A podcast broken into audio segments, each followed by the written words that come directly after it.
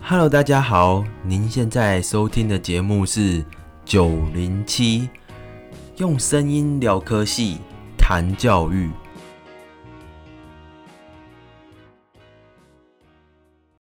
所以你已经去当过律师了，那怎么还愿意回来念研究所？因为工作其实蛮累的。嗯，那念书的话是可以再多一个学历，那在未来的职业发展上也是比较有帮助。怎么说？不是都一样都当律师吗？因为你大学四年学的东西可能还不太够用，有一些更专业或是一些比较不是传统的法律领域，像是智慧财产权这种，就是你大学未必有学过，可是工作常常遇到，就会想说再回来念点书，以后会比较哦，就比较顺利这样。那是什么样的刺激会让你觉得要回来再念一下研究所？一个就是因为你出去之后会发现，那些很厉害的律师通常都会有研究所的学历，而且有的是国外的。那你如果只有大学毕业，你看起来就已经比别人矮一截了，所以当然会想要再有一个学历。那这是比较肤浅的那个原因啦。那比较深层的原因，主要还是因为你觉得你大学学的不够。就算你通过律师考试之后，你遇到一些比较难的问题，你还是比较不不知道怎么解决。大家好，欢迎来到九零七，我是主持人翔哥，今我是主持人老波，今天老波又来了。那我们今天就邀请到目前在念研究所法律研究所，然后但是他已经实习过，然后也拿到律师执照，然后大学念台大法律系的小绿。 Hello。对，然后这一集我们就来聊聊，大家都想念法律系，大家都说啊，律师很不错， 对吧？然后，对，然后律师国考很难考，而且生活中常常需要对对对咨询啊，什么什么对的，对对对，因为它就是一个专业，因为法律大家大家都说法盲法盲嘛，对吧？明明都是中 文，但对都看不懂，都看不懂。对，那我们这一集就要先好好地来探讨一下这个科系到底神秘在哪。嗯，那一开始我们就先聊一下最基本的啦，整个法律系大学四年通常都在做些什么，读些什么？嗯，简单讲就是读法律嘛。那法律有分很多种，像是最基础的民法、刑法，还有宪法。我们大一就会上这些课。那大二之后就是像民法又有分债偏啊、亲属、物权这些。那大二、大三就会学这些。那刑法的话，大一是学刑法总则，就是一个比较抽象的大概念；大二就会学到分则，就是比较各种罪名的构成要件啊什么的这样。那在宪法的部分，宪法是属于公法领域，那宪法是基础，那公法领域还有行政法、行政救济，那大二就会学这些，那大三就会进入到诉讼法的部分。刚刚讲的那些都是实体法，就是法律上实际的内容，也不是这样讲，反正就是实体法。这一段我相信听众全部都听不懂。好，我们不然我们现在聊一下，所谓学法律到底本质是什么？什么叫学法律啊？就是我看着条文嗯条文就这一句话，对，那你看着那个条文，你嗯不一定知道它是什么意思，因为你就不一定看得懂。嗯，对那，还有你也不知道什怎么用，还有各个条文之间要怎么互动，就可能先用这一条还是先用这一条，或者是哦什么情况下是这个，什么情况下是那个，或者是嗯说这个情况跟这个条文很像，可是条文又不是这样，那它可不可以类推适用啊？哦就是类似的状况下，可不可以也去用一个一样的法律这样？有点像是假设刑法、民法、宪法各是一本武功秘籍，好了，九阳神功、九阴真九阴经，真经，或者是消呃不是嗯葵花宝典嗯葵花宝典这样。但是你要怎么练，就是你你怎么用它？对，什么时候要出这一招呃，独孤九剑啊对，类似这样啊？每个人出招的顺序也不一哦，对样，对这对样对对对，有点像这样。对，差不多。然后大一学总则篇，大二学分则，就像你刚刚说什么债权，债权应该是嗯，它是比较分则，对对就对民法会先学民法总则，嗯嗯，刑法会先学刑法总则，嗯，那大一下或是大二之后才会学比较更具体的规定。那我可不可以问一下，就我们以前高中公民的时候，有时候会带到一些法律的东西，那这些东西是比较像是种子还是分子？它比较像是概论诶、就就是是概一概念啊，对一个概念，给你一个大概念。那我自己在念法律系的时候，觉得高中学的那些东西其实有一点用啦，嗯，怎么就说？不会让你到法律系的时候就很茫然。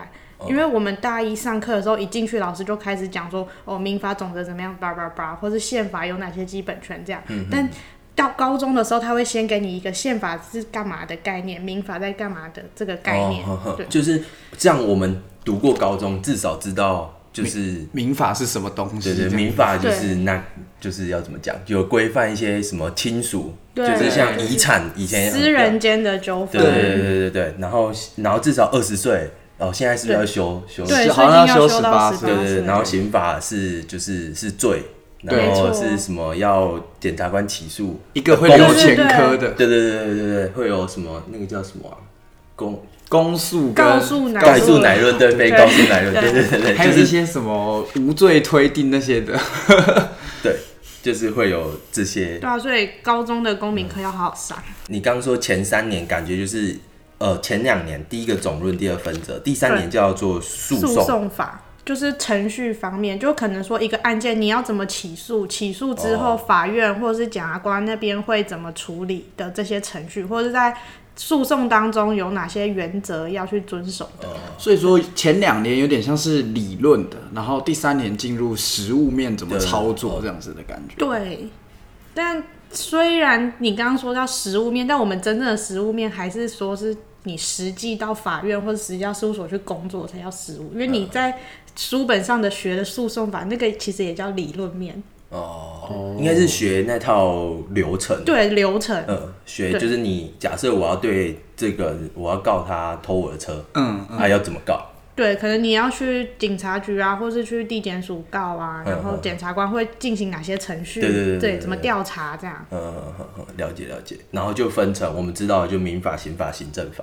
对啊，啊你刚说公法就是宪法属于公法，对，那行政救济、行政诉讼，就是跟国家有关的都叫哦公法，对对对对对，了解了解什。么的这样。就是国家对你有怎么样国家侵害到个人的权权益益啊的时，候，你就可以申请行政救济、行对，政可诉能讼。诉愿啊，行政诉讼这样。对对对，高中有学这些，好像有。有写这个。好啊，那第四年呢？第四年其实我们的必修到大三就结束了，嗯那大四就是让你补一些选修的学分，嗯像有一些什么国际公法、国际司法，或是公司法呃公司法是必修，哦，真的好，那一些专利、专专利利那个商标也法是选修嗯啊，哦，我刚刚忘记讲了，有一个就是有公法、民法、刑法，还有一个领域是商法、商事法，就有嗯公司法、保险法、证券交易法这些，就是跟商业活动比较哦有关系的法律。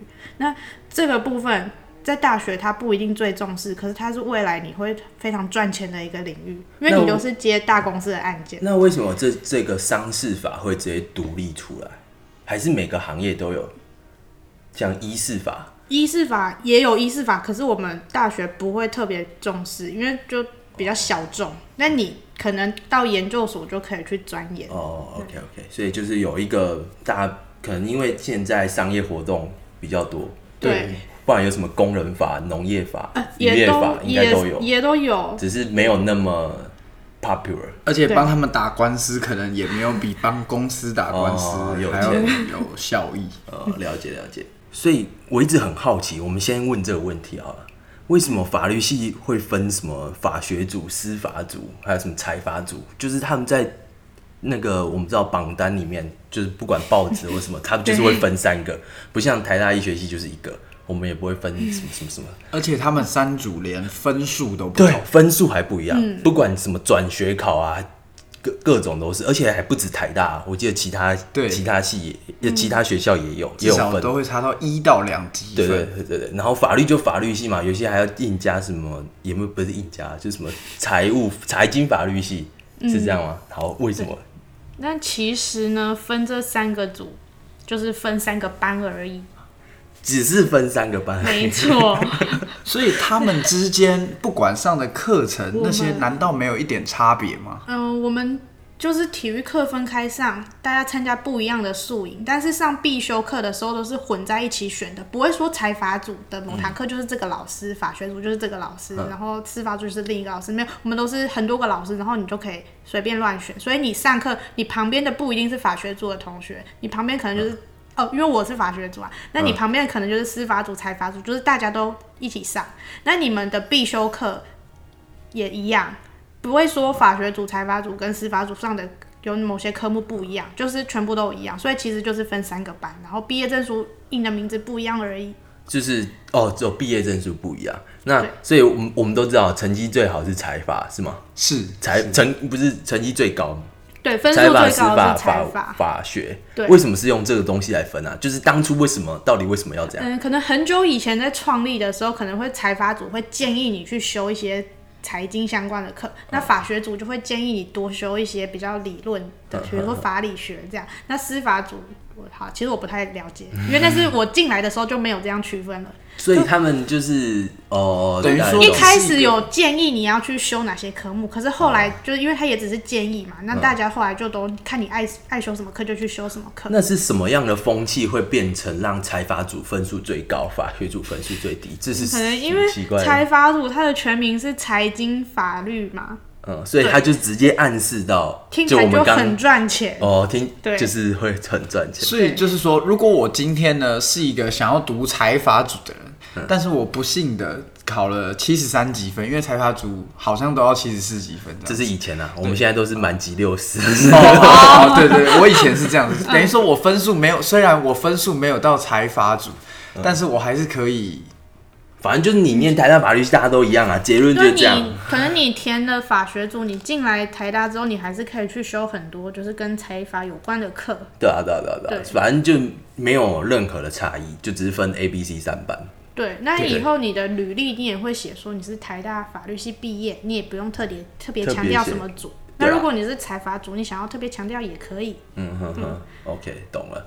所以大家不用为了，就是可能不要为了说我考法学组啊，不行，我再拼一年，我要考财法 组对，这是一个比台考上阳明医学系要重考台大医学系还要 更奇大的怪的迷思奇怪的决定。对对，因为根本上的课就一样，履历也是一样，只是你们可能进去会不会比较一下？嗯，刚开始进去的时候会啦，然后知道四年都读一样之后，就觉得是好像是有也没有什什么差好比对啊对啊，有什么差？OK，好，那我们解开这个大迷思。那那这个律师国考，它大概要考些什么东西啊？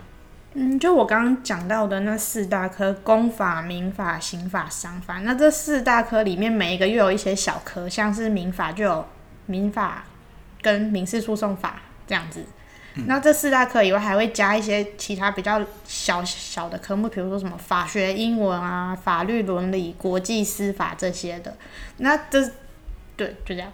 那总共加起来大概几科？大概如果把这些小小的科目，还有国文，那把这些都加进去的话，可能快要有二十科吧。二十科，二十科，要一次过，呃，对啊一次全部考二十科，哇，那准备起来感觉真的是非常的繁复哎。然后一年考一次，诶、对，一年一次。一年一次，然后一次考二十几科，诶、它这个考试分成两个阶段，第一嗯个阶段是、都是考选择题，就二十几科都会考。嗯哼哼，那第二阶段就是申论题，那第二阶段就会把一些比较小的科目，像是法学、英文或是国际司法、国际公法这些拿掉，那就只剩留下一些比较重点的科目，然后哦就会是考申论题。四大科，类似可以这样。对，就是四大科的申论题。哦，然后哪些人可以进到第二阶段？诶、第一阶段的排名在前三分之一。哦，第一阶段的前三分之一可以进到第第二二阶阶段，段对然后第二阶段的人怎样可以拿到执照？呃，第二阶段它有两个条件，第一个条件是你要你的排名要在所有人数的前三分之一，嗯然后再加上你那四大科的分数要有四百分，也总就是分是诶、哎总分是八百，你要有四百、一半以上这样，对可是我其实申论题要拿到一半，好像也不是那么的容易不。是那么容易。因对，为有如时果候你你方向不小心，有时候你洋洋洒洒写了一大堆，你的分数可能还是三四十分而哦已。嗯，所以听起来理论上是三分之一乘以三分之一嘛，对至少呃最多通过率是11%九分之一这样子，九分之一对，大概十趴，哦，啊，过往的数据都是十趴。大概都是十趴，对，啊，你会调降，呃，目前有要调降，已经调降了，已经调降成十趴，对，自从多了那个四百分的门槛，哎、应该说以前没有那个四百分的门槛的时候，录取率是十趴。自从有了那个四百分的门槛之后，就开始慢慢下降。像一百零七年第一次有四百分门槛，那时候是七趴，那之后就变五趴，再来又回升一点点，又到六趴。那之后会怎么样，我们也不太知道。哇，所五以趴这个非常的我帮大家低数据解读一下，也就是说，在这全部考试人里面的前九分之一的人，有一半的人，因为前九分之一大概十趴嘛，有一半的人拿不到一半的分数。对，然后所有的考生每二十个，每二十个有这个资格考国考的人，只有一个会拿，最后会拿到律师执照。差不多。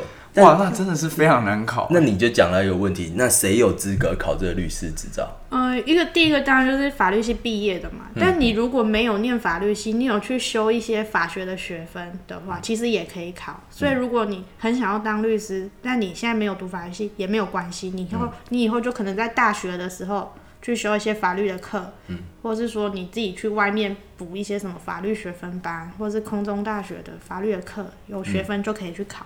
有学分就可以了。对，那这跟我们医师国考真的是非常的不一样，对，就是他们的门槛设定的时间不一样。可是你们入学门槛也是蛮高的、啊，对，那我不可不可以好奇一下，就是比如说以台大法律系来讲，嗯，那他一年的国考通过率就是应届嗯嘛，应届的国考通过率大概多少？我们那一届大概快两百个人，一百八九十个。那第一年就通过的大概有三分之一。那那其实台大法律系就是占了那五六趴，很多人就大概五六十个通过啦，应届的。哦。哦哦哦按、每年带多少人考？就是我很多说国考，国考，一试的话大概会有一万个人报名，我靠，然后二试就刷三分之一嘛，就可能可能剩下两三千个。嗯，对嗯嗯然后总共五趴的话，六趴六就是趴的六话百是六。百人，然后对台差大不多法律系占了六十个，对，但是我必须说以，以就是嗯以第一志愿来讲，还是只有三分之一的人会通过、呃哎、还是蛮困难的。其实是而且台大也不能说台大法律占十个，是应届的台大法律系占十个对。那这些你刚刚说剩下应届没有过三分之二，还会再去考会。去跟下一届竞争。对，对，因为因为有三分之二的人没有考上嘛，那你不可能考一次没有上，你就再也不考，所以你通常会一直考，一直考。对像对我对嗯同学也有考个两年、三年还在考的。 OK，我懂。那这边好像就可以顺便问到，就是说，如果没有拿到这个执照的话，会怎样？对，后面要、没有，我先问一个问题好了。我知道有律师执照，那还有司法官执照，还有法官执照。呃，对，它是不吗叫执照，它就是资格这样。呃，对对它对，是资格，对，对像是公务人员资格就是这样。等等地的这样。对，那司法官他又比律师更难考。嗯司法官他每年录取的人数不一样，就是看那年司法院开了多少个缺。哦那通常这个录取率大概是百分之一到百分之那二，考的东西是同一场考试吗？是同一场考试，哦写的考卷一样。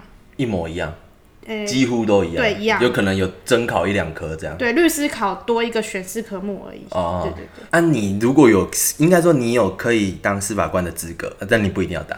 对你不一定要去受训，哦，对你去受训，你要受训两年才会真的进到法院上班。哦哦，那还有什么？整个法院的其工作，你刚刚有问说，如果没有拿到律师执照，那他可能做什么工作？一个就是你可能就是去事务所当法务那种嗯不用执照的，就是去帮忙律师，可是那个不是一个长久之计。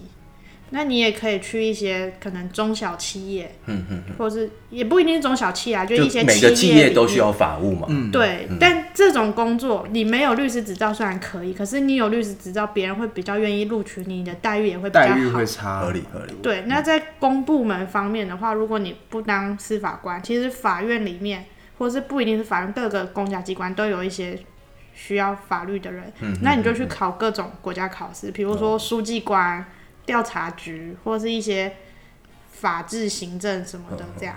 了解了解。哦，所以不是说你考不上律师执照你就前途潦倒这样子。反正总会有人没考过嘛。因对，为你总们这个制度就是总会有人没考对，那过。没考过你总是会有你的出路嘛。我们花了很一大段时间在聊国考，因为大因为太复杂了。对，真的有点复杂。那我们现在来聊聊说，读法律系有什么优点、缺点？什么样的人适合来念法律系？嗯，优点的话呢，就是你会比较为自己捍卫权利，比如在生活中遇到一些问题的时候，你也比较知道要怎么解决。比如说你在网络上买东西，你要退货，结果卖家却跟你说这个退货的运费要买家负担，那这个时候呢，你就知道它不对啦，因为消保法是要求消费者可以在七天内无条件退货，而且无需负担任何费用。所以你就可以这样跟你的卖家讲，嗯，对哦，类似这个。对，类似这个，那而且在生活中看事情的，应该说敏锐度很高。应该是说，因为我们学到的都是一些发生问题的纠纷，所以你在看事情的时候，你就会觉得它一定会有什么问题发生，所以你就会去努力找看看它哪边有什么不对劲的地方。或是可以先避开这个问嗯嗯题。嗯比如说对，我们大多数人在选那个同不同意，就是要直接注册滑到一些最下东西面打勾就直接滑到最下面按同 意。但对是，他可能就会这样，他可能就会还会看一下有没有什么缺点、瑕疵瑕像是学生啊，常常会有一些交通事故嘛。那你发生交通事故的时候，一般人就是很紧张啊，或是跟对方就马上和解了。那我们就会知道说，先不要急着和解，要先去做笔录，那先把这些责任都理清之后，再来谈谈之后要和解还是怎么样。哦，就是人家因为你年轻嘛，人家说对要帮我们私底下和解就好，对，结那果你也不想惹事，但你只要同意和解了之后，就没有后面的东西。对，可能你那时候收了两千块，结果回家照 X 光才发现，哦，但我肋骨断掉断了，了这样或者你住院可能要花个哦好几万、几十万这样。哦就是会有这种，我们会有对一般人会有这种不想惹事的心对对对态对，但是因为他们知道说事情发生了之后会有什么状对对况，对所以他就想说，那我惹一下也没差这样子。对，法律有一个缺点就是别人会觉得你很爱找麻烦。啊，好好对好好好。那缺点呢？嗯， 对，有一个缺点就是你旁边的人会觉得你很烦。就比如说我妈或是我家人要做什么事，我都会说你们那个合约拿来我看一下。那我就会说，哎、这个不合理啊，这条不对啊，这个对我们不利。那他们就会想说，啊，这个又没差，又不会发生什么问题，就签了。那我就会在旁边碎碎念。嗯，那还有一个，好，这还有一个比较大的实际的缺点，就是说你大学四年其实用不太到英文，那你就会觉得英文不重要，因为那你所有法都是中文，对，所有法都是中文。那你工作之后，如果都是接一些民间民刑事案件的话，其实也用不到英文，那你的英文有可能就此荒废。但是当你有一天想要去大事务所工作的时候，这时候英文能力又变得很重要了。可是你已经荒废四年了，是因为要开始打一些呃国际的官司嘛，然后等等之类的。国际官司是一部分，那有一些像是跨国的合约也是英文的，那你就要去审合约或是拟合约，都是需要英文能力的。就是其实中小事务所处理的还是我们以为的那一种法律，就是国内的案件比较国多，内啊，就是可能我们新闻上看得到的，或者是亲属民法类的，或者对啊是刑法类，但其实真正大众对他们来讲，真正赚钱的是找公司跟公司之间的，例如对 Apple 告谁啊，那这种对时候这种跨国的这种就很对，有重时候要你可能要帮某个公司在美国的分公司处理那边的诉讼，或是说台湾的公司跟国外不一定是美国，可能日本哪里的公司交易会有一个合约，也都是英文。所以这才是真正赚钱。所以前面就有提到商事法为什么会成为四大科的其中一科的原因，应该也是这样。没错，哦，对，所以现在大家知道，我们以为的那种刑法、民法，其实反而是不赚钱。嗯没有啦，你做得好也会很赚啦。但是它就是比较小型的事务所对对对这样 子。所以那聊了这么多，那谁到底谁适合来念法律系？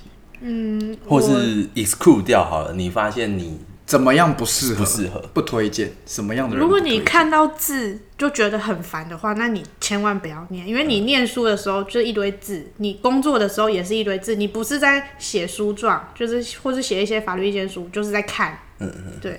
就需要看很多很多字，对，那还有一个就是你能不能接受说你毕业后要去参加国家考试这件事？嗯，呵呵因为就如我们刚刚所说的嘛，国家考试真的是非常的繁复 Suffer 啊而且我觉得是困 suffer 难。而且它对一个法律人的未来是非常重要的，嗯，所决以定性的，对它是一个很关键的东西。但是它就是有一定的几率会没过。对，但是你多考几次就会过了啦，不要不要这么悲观嘛。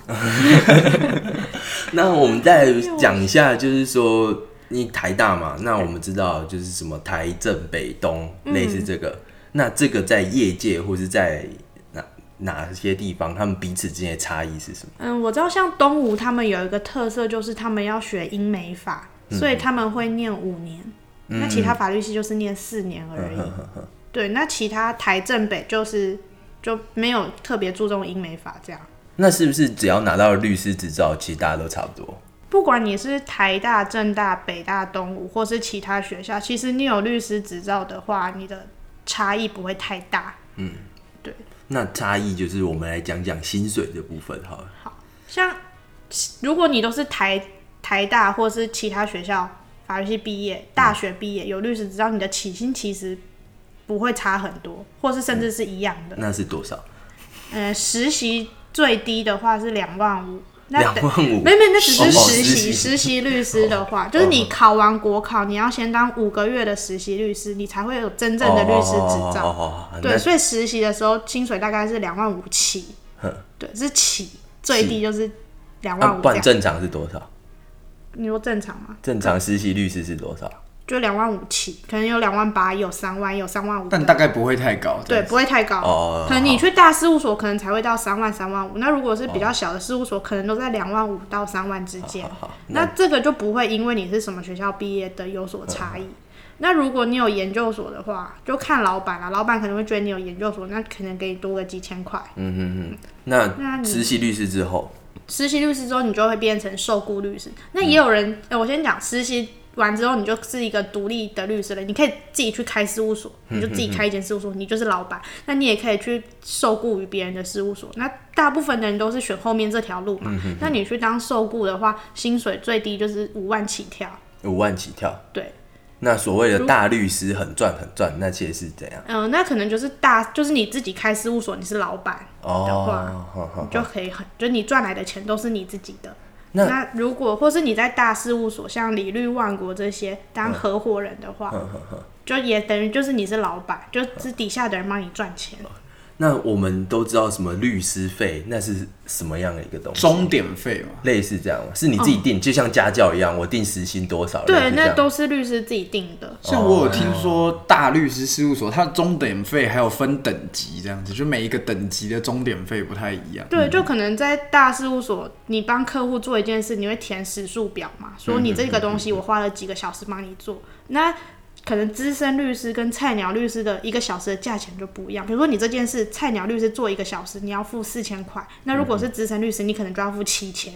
那个收费表是这样子，是来跟客户收钱用的。那当你们在讲的时候，我想必客户都会问一句：那大概多少钱？你当然不能说我怎么知，就是我不能一下子就给你很明确的答案嘛。我怎么知道我这个案子我大概就要给你二十个小时？应该是不知道。那个是大事务所里面的运作啊。那如果拿一般我们会碰到的民刑事案件来讲，嗯嗯嗯一件一个案件可能就是四万到八万吧。哦，一件案件，诶，四万可能太少，可能五到八五万这到样。八万，对，那嗯你你如果是负责的律师，你大概可以就是拿多少？还是临时如果薪水你是受雇的话，你就是死薪水。嗯嗯那嗯有一些人会给你类似结案奖金，可能你每完成一个案子又再给你多少这样。嗯但如果你只是在小事务所受雇，通常是不会有啊。你就是不管你那个月做多少，你就是领五万块或者是六万块这样。哦，OK，所以说，在大事大事务所，它听起来这样子，大事务所的薪水好像还是会比就是小事务所的再优渥一点。应对应该是会。那小事务所也是有给的蛮优渥的啦，啊就看你的老板大不大方，跟他赚的多不多。嗯嗯，就是所以最后还是看接案子的能力。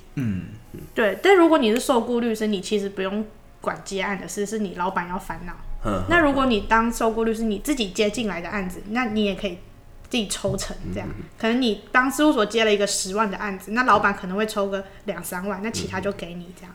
好，那我接下来问一些我自己很想对问律师的问题，就是呃，像我们都会说，律师会不会有道德上的问题？嗯，对吧？就是说对你帮坏人打官司，大家很喜欢讲这个。那这件事要怎么怎么怎么？对于律师来讲，你们要怎么面对这个大家的质疑？其实这个呢，就是靠你工作之后自己去慢慢体会啦。嗯，如果你真的遇到跟你价值很冲突的东西、很冲突的事情的话，你就可以选择不要接这个案子。那如果那个是案子是老板给你的话，你就去跟你的老板沟通。那相信你老板也是个法律人，也是这条路上的前辈，那他也多少会懂。所以说，学校其实并不会有所谓的，诶、这个应该算是律师伦理这个部分的，或是说没有老师们都不会在课堂上分享说他们有类似的经验，都没有类如何去有人调试有前辈来跟你们解释说他们怎么跨越心中这个坎。嗯，可能会有，可是就不会有一个专门的时段、专、门的课来讲这件事。哦所以通常学也校不会是教就是对随意的聊到，那我们也都把它当成聊天这样听过去而已。哦，好，那再问一个，就是像我们医学来讲，我们都不会教你怎么看门诊，几乎不会啦，除了加一个。嗯对，就是如何应对这对样子。，那所以学校是不是理论上，我觉得应该也不会教你们怎么打一场会赢的官司？嗯，对，学校不会教这个，学校就教你学术方面的。所以你是不是也是出了业界之后才去学要怎么攻防？对，差不多。哦，那我们在学校有一个东西叫法律服务社，嗯就会有当地的民众来跟学生法律咨询。那这时候是在学校学到可以怎么跟客人应对这样。嗯那这是学校教的比较实务的一个方面。其实我觉得攻防这个我还蛮有兴趣，就是它其实是在，就是有点在下棋啊，就是我在猜你要下一步要出什么。对，或是是这样吗说你的什么话可以在法院上讲，什么话不能讲，嗯或者是什么重要的要先讲，那什么你觉得对你不利，你就可以避而不谈，不要把它写在书状上面。所以避重就轻。，对 这些都是出了社会之后才学。对，就是你慢慢磨练。嗯那这些东西是我可以在，就是比如说事务所的时候，是老板会就是拿你的诉状来，然后跟你讲改说这些东西，这个要先写前面，然后这个东西要写后面，或是这个能讲，这个不能讲，这样子。对，老板会跟你讲。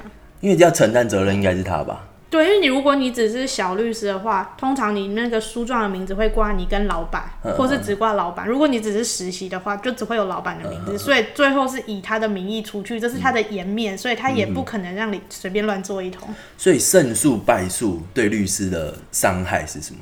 的影响你是什么？胜诉，你当然会很开心啊。那当事人也会看说你这个律师打的案子都是胜还是败。可是有的时候你败诉也不是你这个律师不好，就是这个这个案件在法律上就是这样。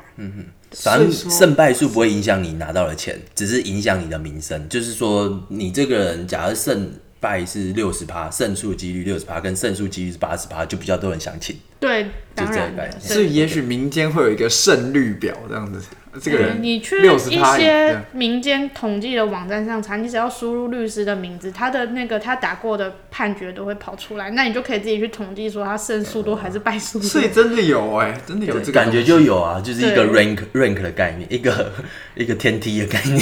对，我是建议不要这样去衡量一个律师啊，因为有时候败诉不是他的问题。这样子，我就想到一件事情，就是说，因为你要学怎么攻防这个东西，是出社会之后才学对的，那就变成说你前面受到的，等于说训练老板你要选的老板就至关重要咯，因为你要从他身上学，等于说他在打这个官司的逻辑这样子。对，可能你考上国考，那去律师训练，就是考完国考会去律师训练一个月。那训练完一个月之后，你就开始去找实习。那你这个实习非常重要，因为这是你对律师这个行业初步的认识。所以你如果遇到很棒的老板，你就会觉得这个行业充满未来。那如果你遇到一个就是那种。就是不怎么样的律师，那种就只是混口饭吃，也没有很认真，就只是哦专门赚钱的律师的话，然后案件都随便处理，那你就会对这个行业可能有一点失望。所以你刚进入这个行业，你选对人也非常重要。那我我问一个，就是能请实习律师的事务所有什么条件吗？嗯是应好该要像比较大，还就是你当律师可能要有一定的年资，你才有这个资格去带实习律师。就这样而已？对，只有这个条件。没有那说这律师事务所的规模必须怎样。哎、没有，有一些只有老板一个人，他也可以请实习律师，只要他符合那个工会设定的资格。哇，那那这样就会变成，就像老波说的，嗯选事务所变成至关重要因为像我们是很体制化的，嗯对我们是要医学中心才能，几乎算是医学中心而或且者够大才能训练实习医师。会经过一个系统，对，我们的嗯训练计划是很有明定的，要哦上什么课都是有，就是你即使有医师执照，你要成为一名主治医师，中间要经过的训练几乎都是明定的。嗯，对。那我们的这个实习就没有你们那么严谨，他没有规定说你这段这段期间一定要做什么什么，就是看你的老板教你什么，然后你实习期满，他帮你签名说哦，他觉得你合格了这样。就这样。对，所以你选事务所也会关系到说你都遇到什么案件，比如说你对去那种个人的小事务所，可能就是民刑事对啊纠纷比较多，你可以去大理解事务所就碰不到这些。可以理解，就是像我们选什么医院会遇到什么样的病嗯对人对，这是对这是很正常的事情。OK，好，那我再问一个问题，嗯就是说我据我所知啊，很多二类组的人，嗯，哦，会去在他们大学毕业之后，他们就会去念科法所，因为他们可能在读大学过程中发现自己可能对法律有兴趣。嗯那其实我一直很好奇，为什么他们会跨的这么轻易，说顺利想过去就过去了？ 应该说要进入法律这个领域，其实门槛没有那么高，你只要看得懂中文，然后你的理解能力不要太差，其实都可以。嗯嗯。因为法律都是都是法律条文都是中文嘛，那也跟你的生活息息相嗯关，所以你只要看得懂书上写什么，其实就 OK 了，所以才很容易跨进去。那不像说读一类组的人要跨到二三类这么困难。嗯哼哼哼哼。那为什么通常都是选科法所啊？是因为他们就是有这个背景，所以就过去就比较容易，因为他们有理工科的背景，这样。对，可能选科法所有一部分的人是真的对一般的法律很有兴趣，有一部分的人是想要跟他的科技专业结合，然后以后可能进科技公司弄一些专利或是就是智慧财产权相关的。那如果一般的法律人去碰那些技术的东西，对他们来说其实是非头常很吃大嗯力的。对，因为那些技术的东西你根本就看不懂了，嗯你那再加上法跟法律结合，就难上加难。那如果你原本就懂这些技术，你再去学一点点法律，你就很容易把它们应用在一起。哦，总之跨领域就是一个跨领域的意思啊。对，对，嗯哦我想要澄清一件事，就是我从进大学法律系以来，就一直被问一个问题，就是说你们是不是都要背法条，第几条、第几项都要背的，一字不漏背出来？那我想要跟大家讲说，不用，不用背，就是那些法条呢，你常常翻，其实你就大概记得哪个法律的。在可能在第一百多条或者两百多条有什么东西，那你要用的时候再去把它翻出来就好。那它像有一些重要的条文，你可能多看几次，就是哦，七六七就是什么，一八四就是什么，这你一定会记起来，你也不用特别去背。那像现在学校的考试或是国家考试也会附法条给你，所以你不用担心说你要把第某某某条的内容一个字一个字的背出来。那你们在学校段考需要呃，就是期中考需要把全部背起来，这样嗯、老师通常会允许你带你的法条本，所以你不用背，你就当场再翻就可以了。对， OK OK，了解。好，那就进入我们最后这个 part，一样，我们都会访问一下来宾，说你高中的时候念的最有心得的一科是什么？嗯，应该是历史吧，就是我历史只考考了九十几分，算是还不错的分数了。是跟我们物理考九十几分一样的概念，这样、嗯，没，因为物理九十几分还是比较厉 害啦。应该是一样啊，应该一样。好， 因为我高一高二的时候没有很认真在念书，也不太知道要怎么念书的。我们学校的那个成绩单都会写说你那一科在你们那一届的 PR 多少这。个我会剪掉，没关系。没有啊，开玩笑。就我以前高中历史可能就考个六七十，然后嗯 PR 嗯可能二十九，PR 九九最好，我才二十九，就 很烂。但哦但我高三的时候就突然知道要怎么念书了，就嗯，那你怎么那你突知然道？了什么？ 对对，我想听就的是是我就是你要先把基础打好。那基础是什么？就是看你的课本。就很多人会觉得课本写的太简陋不够，可是嗯它非常重要。你先把课本写的就先融会贯通，你先有一个大概念之后，你嗯再去看一些补充资料，再去把那些细节塞进去。那什么叫做融会贯通？反正融会贯通呢，就是你要先把整个顺序，因为历史就是整个很整个时时序性的。对时序性，你要先把那个时序性搞清楚，然后每个事件的来龙去脉先搞清楚。那这几个事件中间又有什么连接？可能是嗯先发生了这个，然后后面才会发生这个，这样。我自己以前在念的时候，我就会觉得为什么会发生第一次世界大战？其实你不是只有背一九一四到一九一八是第一次世界大战，嗯或第一次世界大战发生什么多少人死了什么，这都不是不一定是什么重点，而是为什么会发对生。你先去看它。前几年又发生了哪对对些对事，对然后可能导致国家兴起啊，叭叭对对叭，对然后对导致世界大对，战。并不是单纯的死背几年到几年发生什么事情。嗯，我认为没是错这样啊。但但我没有一考历些史资料重大事件的年份，你就可能要记一下。对啊对啊可能对啊像一八九五啊、一甲午战九四争嗯五这些非常重要的，你就要记起来。好，那今天就谢谢小绿跟我们分享太多法律系相关的秘辛，也解惑了我很多问题。好，那大家拜拜拜拜。谢谢大家今天的收听。如果对于今天的主题有任何想法，或是有什么想听的主题，欢迎来私讯我的 Instagram 或是 Facebook 粉砖。我们很需要你的回馈，我才能改进并做出更优质的节目。我的 Instagram 账号是大写国字的九零七 nine 底线 O 底线 seven。Facebook 粉砖的账号也是大写国字的九零七 nine 底线 O 底线 seven，欢迎大家来私讯我哦。